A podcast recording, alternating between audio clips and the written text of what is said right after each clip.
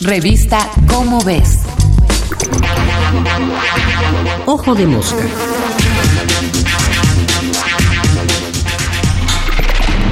Ciencia. ¿Qué, cómo, por qué y para qué?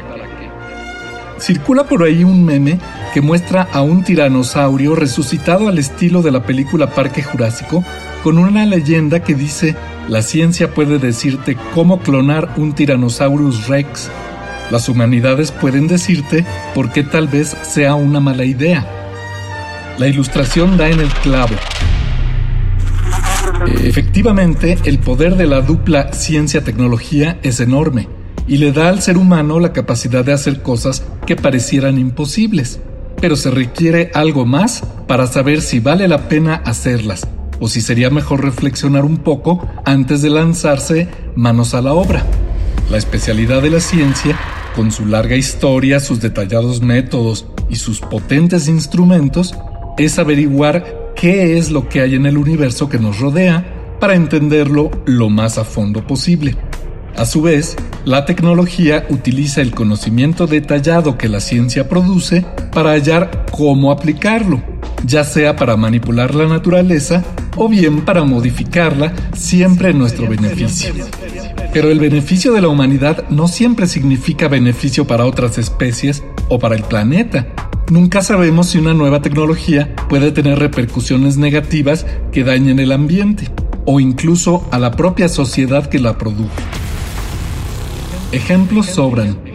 La bomba atómica cuyo uso ha sido controlado y su tecnología canalizada a aplicaciones pacíficas como la producción de energía o el combate a enfermedades, la contaminación atmosférica y acuática, producto del descontrolado desarrollo industrial, cuyo impacto apenas estamos aprendiendo a medir y comenzamos a combatir. Y quizá el caso más alarmante, la excesiva producción de gases de invernadero producto de la revolución industrial y su uso desmedido de combustibles fósiles como carbón y petróleo. Esta tecnología ha producido un calentamiento global que nos ha llevado al actual escenario de emergencia climática, la cual, si no logramos controlarla, podría poner en peligro no solo nuestra subsistencia, sino la de muchas especies en el planeta. Ante estos riesgos, hoy se reconoce ampliamente que, antes de hacer las cosas, lo más adecuado es incorporar la sabiduría de otras disciplinas, como la filosofía, que nos ayuda a entender el porqué de las cosas, incluyendo por qué queremos hacerlas y por qué quizá no deberíamos, y el resto de las humanidades y ciencias sociales, ética, historia, sociología, política, que nos ayudan a analizar para qué queremos o no hacerlas gracias a sus métodos de análisis y cuestionamiento, nos ayudan a predecir mejor los efectos de los nuevos desarrollos y a hacer menos probable que dañen a la sociedad o al planeta. El conocimiento científico y la capacidad tecnológica no existen en un vacío, sino en una sociedad humana y un planeta donde habitan millones de especies distintas. Para minorar sus posibles efectos dañinos, se requiere también la participación de la filosofía, las humanidades y las ciencias sociales. En resumen, no olvidemos que el que podamos hacer algo no es razón suficiente para concluir que debemos hacerlo.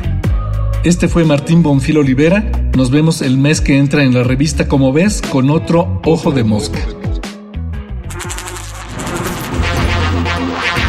Ojo de Mosca. Una producción de la Dirección General de Divulgación de la Ciencia.